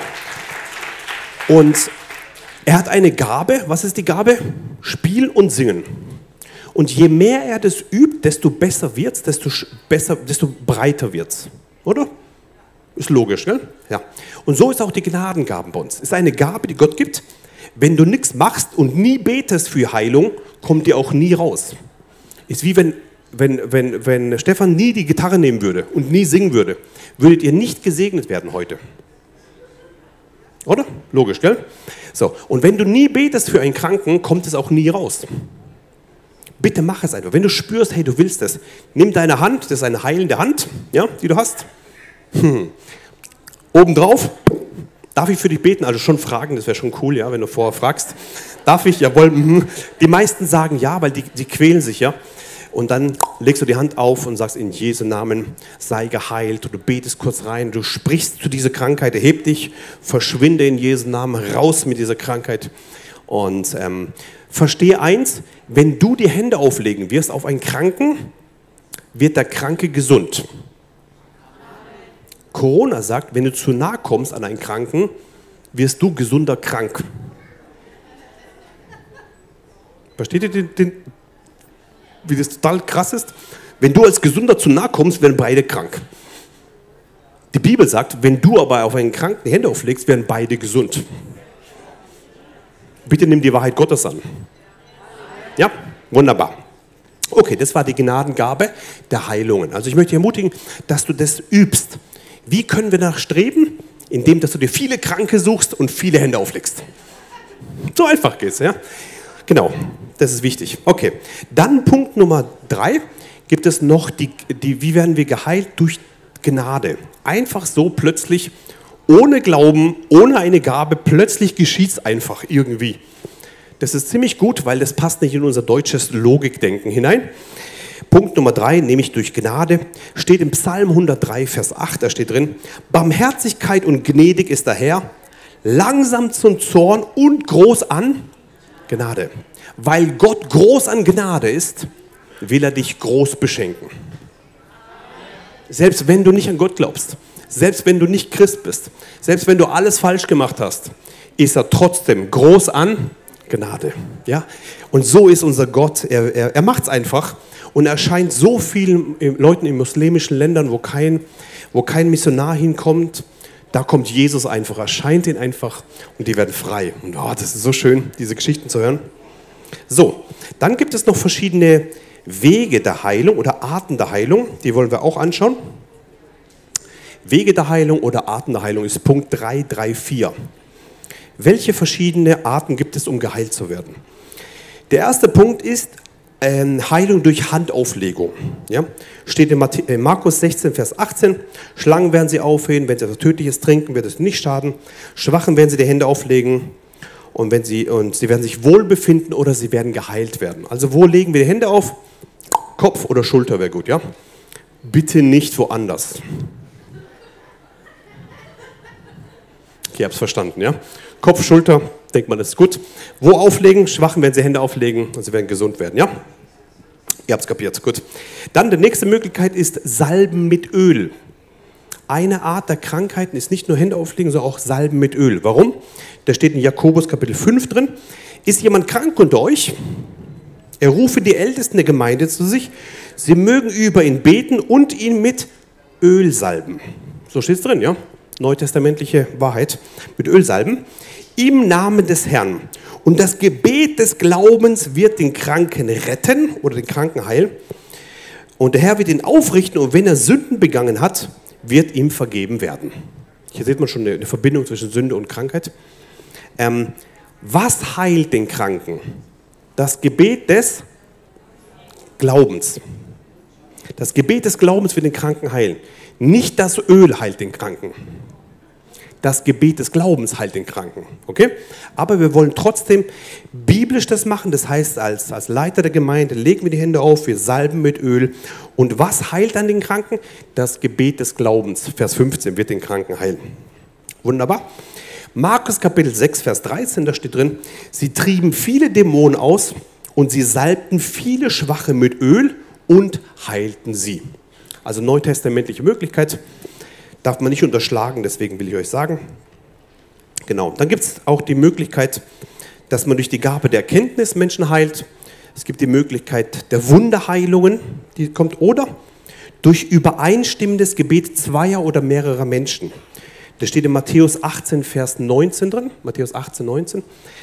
Ähm, da steht drin, wiederum sage ich euch, wenn zwei von euch auf der Erde übereinkommen, irgendeine Sache zu erbitten, so wird sie ihnen werden von meinem Vater, der in den Himmeln ist. Denn wo zwei oder drei versammelt sind in meinem Namen, da bin ich in ihrer Mitte. Ich möchte kurz darauf stehen bleiben, weil ich spüre, das ist jetzt wichtig. Bitte achte darauf, mit wem du übereinkommst. Bitte. Ich mache mal ein Negativbeispiel.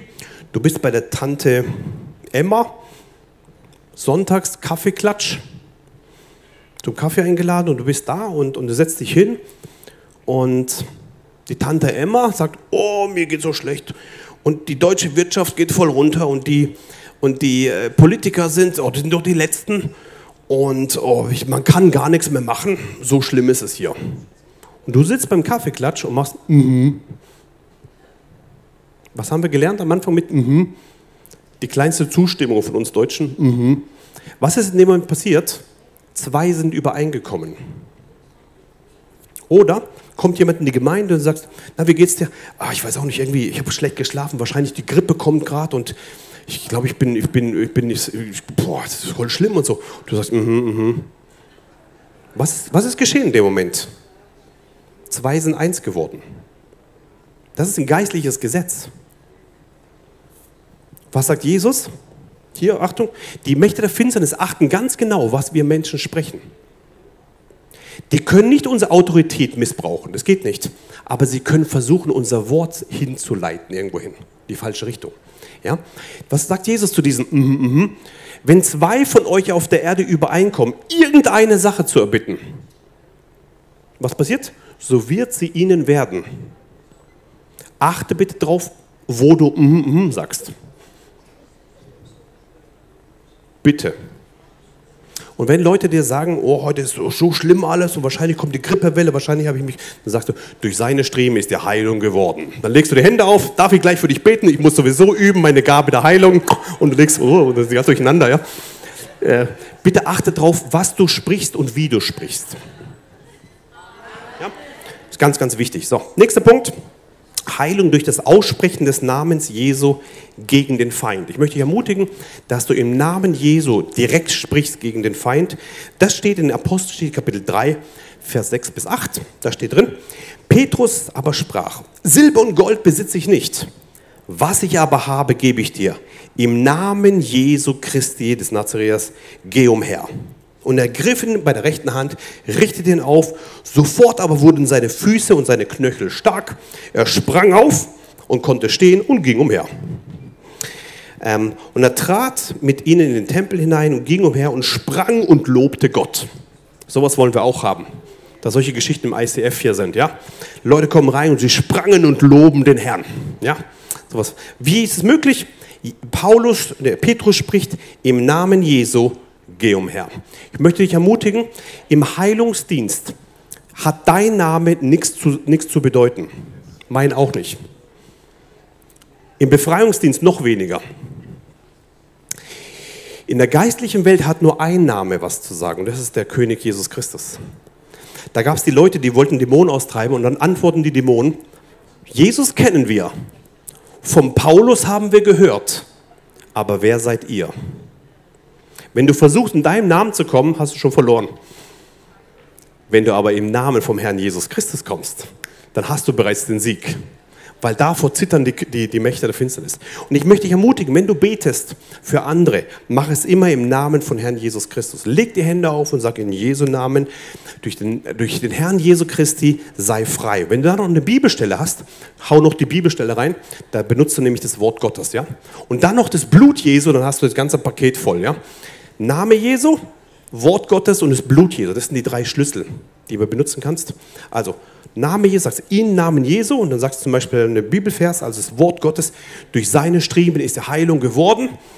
Ja, zum Beispiel, und dann sagst du, das Blut Jesu Christi fließt jetzt durch dich in Jesu Namen. Das volle Paket hast du reingehauen, ja. Und dann übst du das und dann werden immer mehr und mehr und mehr geheilt. Ja, ihr seid gut drauf. Wunderbar. Ihr wisst immer, was ihr sagen müsst. Das ist gut. Okay, nächster Punkt. Heilung durch Gottes Wort. Prophetisch hervorsprechen. Es gibt eine Stelle, ist eine meiner Lieblingsbibelstellen im Alten Testament, in Sprüche 4, Vers 20 bis Vers 22, da steht drin, mein Sohn auf meine Worte achte, meinen Reden neige dein Ohr zu. Lasse nicht aus deinen Augen weichen, bewahre sie im Inneren deines Herzens.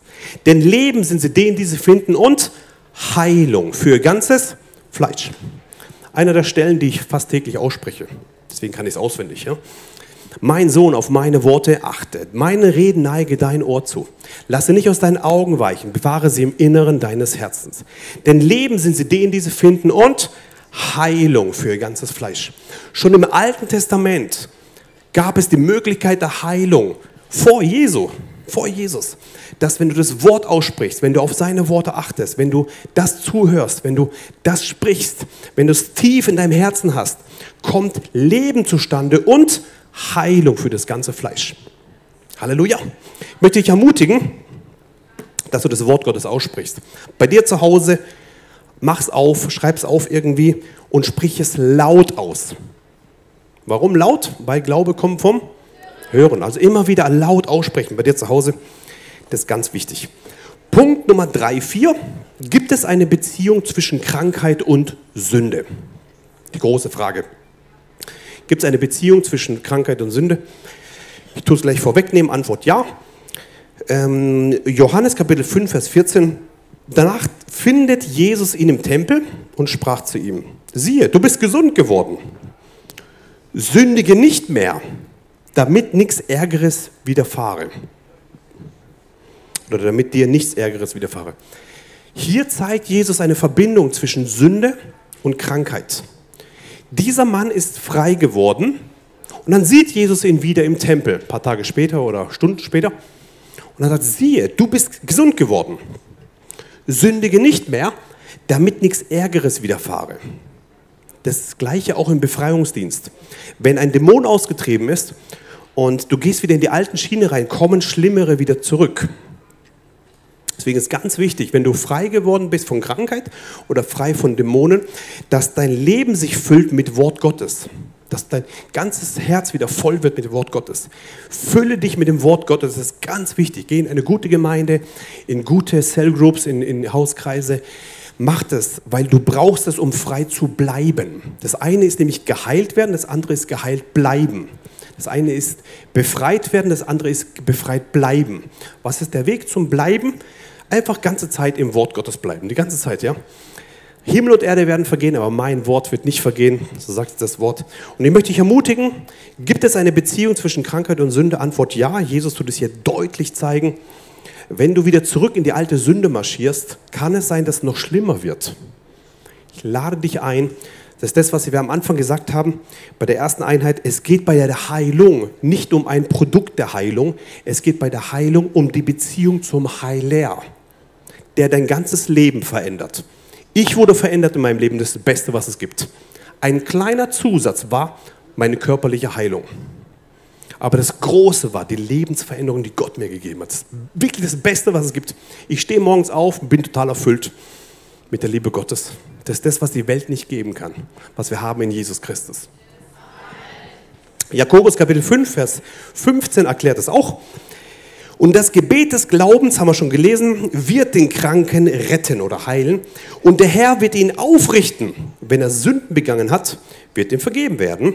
Achtung, jetzt steht hier drin. Vers 16 wird es ganz deutlich erklärt. Bekennt nun einander die Sünden und betet füreinander, damit ihr geheilt werdet. Wie deutlicher kann man das noch erklären? Bekennt einander Sünden und betet füreinander, damit ihr geheilt werdet. Viel vermag eines gerechten Gebet in seiner Wirkung.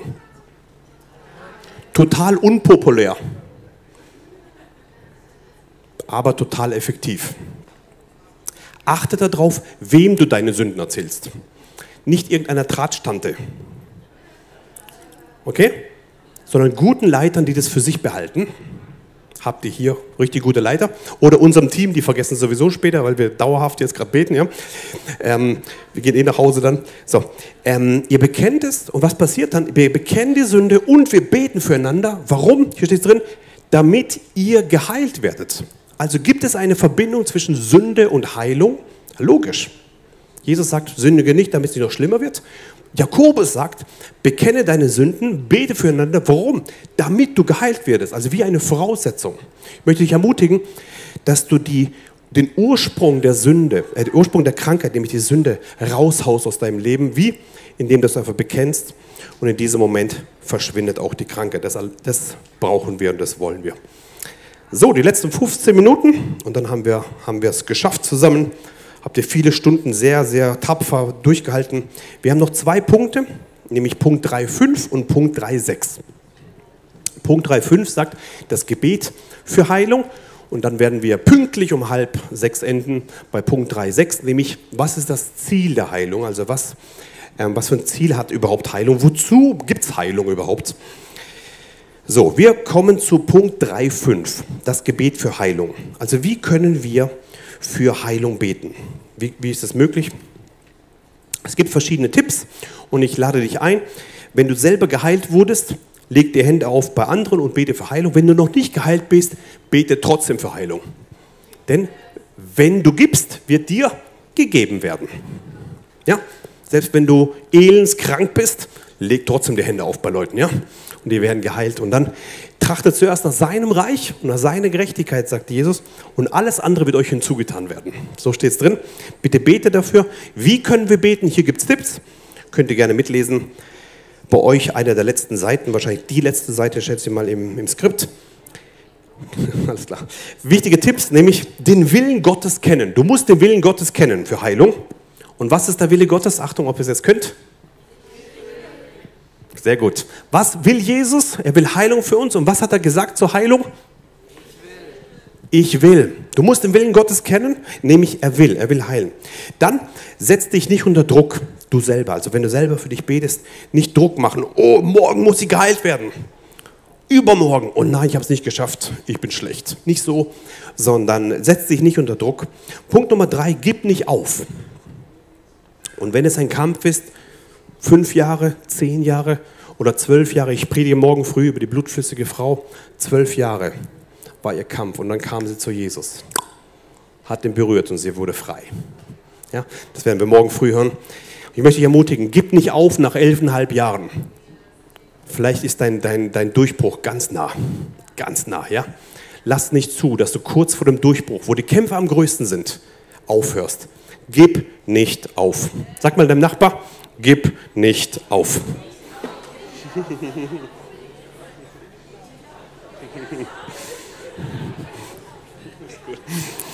Gebt nicht auf, ja. Dann wichtig, der Mensch ist im Vordergrund. Nicht die Krankheit ist im Vordergrund, sondern wir dienen doch dem Menschen. Deswegen ganz wichtig, dass wir den Menschen im Vordergrund. Dann ist wichtig, dass wir mit, mit Ärzten zusammenarbeiten. Ich, die Dauerfrage, die ich immer bekomme, ich glaube, dass ich geheilt bin, kann ich jetzt meine ganzen Medikamente einfach absetzen morgen? Antwort nein. Arbeite bitte mit Ärzten zusammen und warte, bis sie das bestätigen, was, was, was du glaubst. Als ich damals unheilbar krank war, ähm, ich hatte MS, und ich habe gewusst, ich bin geheilt. Habe ich gewusst. Ist so. Ja, ich wusste, das ist so. Und trotzdem musste ich mich spritzen, dreimal die Woche. Mit so, mit so Zeug da, ziemlich teure Spritzen. Ich habe mich gefühlt wie so ein Junkie, mit so teuren Spritzen wie so ein Dealer. Und dann habe ich mich da gespritzt, dreimal die Woche. Und ich habe gewusst, ich darf keine Flanke aufmachen dem Feind gegenüber und einfach aus eigenem Willen die Medikamente absetzen, bevor die Ärzte das nicht bestätigen. Und ich habe da immer jedes Mal, da waren krasse Nebenwirkungen in diesen Spritzen, laut dieser Beipackzettel, habe immer die Hände aufgelegt und gesagt, in Jesu Namen, keine Nebenwirkung wird mich treffen, wenn es meinen Körper berührt. In Jesu, ich habe alles gebrochen da drin, habe die Spritze genommen und rein, gewartet bis zum Moment, bis die Ärzte das bestätigt haben. Es ging ein halbes Jahr. Es war schon alles, alles durch bei mir. Ich habe schon Heilungsgottesdienst gemacht in, in Ukraine, bin rumgereist, habe da Leute wurden geheilt, wurden frei. Nach dem Gottesdienst gehe ich in, in, in, ins, äh, ins, Hotel und spritze mich. Ich habe gedacht, ich bin so ein Heuchler, ja. Mach Heilungsgottesdienst, äh, red von Jesus und gehe ins Hotel und spritze mich dann, ja. Ähm, und ich habe aber eins verstanden: Ich muss mit Ärzten zusammenarbeiten, bis sie nicht bestätigen, dass es so ist. Warum ist es so wichtig? Jesus selber sagt: Geht hin zu den zu den ähm, Priestern und zeigt euch, damit sie es bestätigen können. Ja? Bitte, bitte warte und setz nicht einfach deine Medikamente selber ab. Vor allem, wenn du Sachen nimmst wie, wie für Diabetes oder gegen Depression oder was auch immer. Bitte keine Schnellschussentscheidung machen, sondern bete lieber, dass Gott jede Auswirkung dieser, dieser Medikamente bricht und wenn die Ärzte es bestätigen, dass es rum ist, dann ist es also deutlich, dann kannst du auch absetzen. Das ist unsere Empfehlung, ähm, genau, die wir immer nach außen geben. Nächster Punkt, sei nicht enttäuscht. Sei nicht enttäuscht, wenn es mal länger dauert. Bete wirksam ähm, und zweifle nicht, steht hier drin. Und dann, sprich und bete in Liebe. Steht in 1. Korinther Kapitel 16, Vers 14. Alles bei euch geschehe in Liebe. Das heißt, du sprichst und betest in Liebe. Und dann ergreife deine Autorität und sprich im Namen Jesu. So ist es für dich selber. Dann ein paar Tipps für euch. Wie könnt ihr für andere Menschen für Heilung beten? Wie ist es möglich, dass andere Menschen frei werden? Ähm, hier habt ihr im Skript bei euch ein paar Punkte. Sünden bekennen und Vergebung aussprechen. Ja? Wir haben es vorhin gelesen. Ähm, bekennt einander die Sünde und betet füreinander, damit ihr geheilt werdet. Haben wir doch gelesen, gell? Und so auch hier, wenn du für andere betest, biete ihnen an, dass sie Sünden bekennen und Vergebung aussprechen. Und dann bitte sei keine Klatschtante, Tratschtante, ja. Nichts weitererzählen, sondern vor Gottes Thron legen, ja. Das ist ganz wichtig, damit die Leute sich auch öffnen können bei dir. Ähm, genau, Sünden bekennen lassen und dann Vergebung aussprechen. Dann üb keinen Druck aus. Sag, du musst aber, du musst aber, du musst aber. Nein, nein, die sind schon genug gebeutelt durch die ganze Krankheit segne sie, stärke sie, hilf ihnen, ja. Üb keinen Druck. Dann ermutige die Person, sag, hey, wenn es noch nicht durch ist, wir beten weiter. Das ist ein Prozess und der geht weiter und Gott hat schon was gemacht. Immer ermutigen, das ist ganz wichtig, ja. Dann ermutige sie auch mit Ärzten zusammenarbeiten. Ich habe gerade erklärt, warum. Dass sie nicht einfach die Antidepressiva absetzen und sagen, oh, ich bin geheilt und Ende. Und dann kommt so ein, so ein Flashback zustande oder ein Rück, Rück, Rückfall durch körperliche Geschichten. Ja? Warte lieber, bis die Ärzte es bestätigen und dann lieber beten, dass diese Auswirkungen von diesen blöden Medikamenten deinen Körper nicht irgendwie beeinflussen. Ja? Genau, dann richte deinen Blick auf Jesus, also ermutige die Leute immer auf Jesus zu schauen, nicht auf dich zu schauen, sonst gibt es eine Abhängigkeit zu dir. Ja? Du bist doch nicht derjenige, wo alles macht, sondern Jesus ist doch der, wo alles macht. Und deswegen ist wichtig, dass wir immer die Leute ermutigen, Blicke auf Jesus, nicht Blicke auf deinen Pastor oder auf mich oder irgendjemand, sondern immer auf Jesus. Und dann, ganz wichtig, Befehle der Krankheit. Mach es deutlich. Krankheit, MS verschwinde. Krebs verschwinde. Jesus sagt, sprich zum Berg, heb dich empor, wirf dich ins Meer, zweifel nicht in deinem Herzen, sondern glaube, das geschieht, was du sagst und es wird dir werden. Sprich deutlich und konkret zur Krankheit und sagt, Diabetes, erheb dich und wirf dich ins Meer, verschwinde aus diesem Körper in Jesu Namen. Weißt du, ganz deutlich.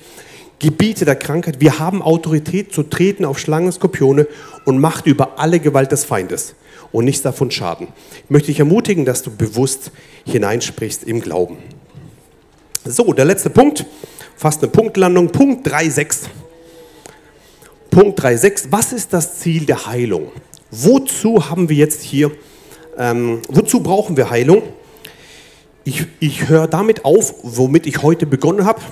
Was ist das Allerwichtigste vor Heilung? Was ist der erste Schritt? Es ist unsere Errettung. Heilung ist nicht das Wichtigste. Viel wichtiger ist die Errettung von Menschen. Viel wichtiger. Das ist das allererste. Ähm, und Matthäus Kapitel 9, Vers 2 bis 6, da steht drin, ähm, und siehe, sie brachten einen Gelähmten zu ihm, der auf einem Bett lag.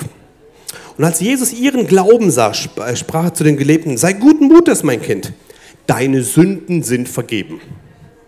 Ja, was jetzt? Heilung oder Vergebung? Was jetzt?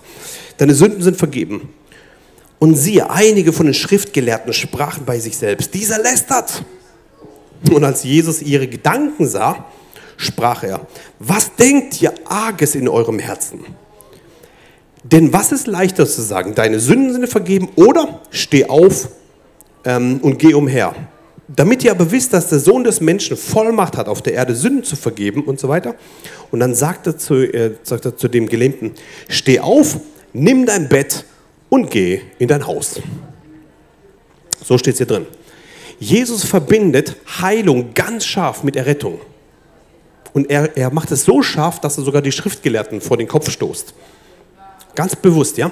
Das bedeutet, da kommt Jesus, der, der, der, der Glint ist da, und er sagt nicht, steh auf, nimm dein Bett und geh nach Hause, sondern er sagt, deine Sünden sind vergeben. Er verbindet es ganz bewusst. Und dann sagt er, was ist leichter?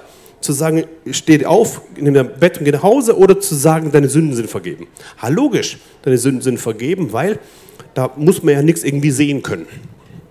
Und dann sagt er ganz bewusst, damit ihr wisst, dass ich Sünden vergeben kann, der Sohn des Menschen, zeige ich euch jetzt, wie das geht. Nämlich, steh auf, nimm dein Bett und geh nach Hause. Selbst Jesus macht den, der, der, das Ergebnis der Rettung, stellt er über das Ergebnis der Heilung.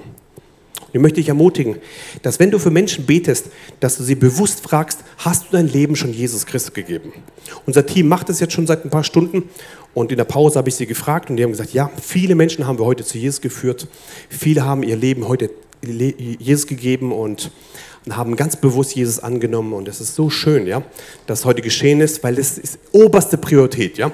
Das Wichtigste beim Heilungsseminar ist, dass du dein Leben Jesus gibst. Das zweitwichtigste, ja, genau, zweitwichtigste.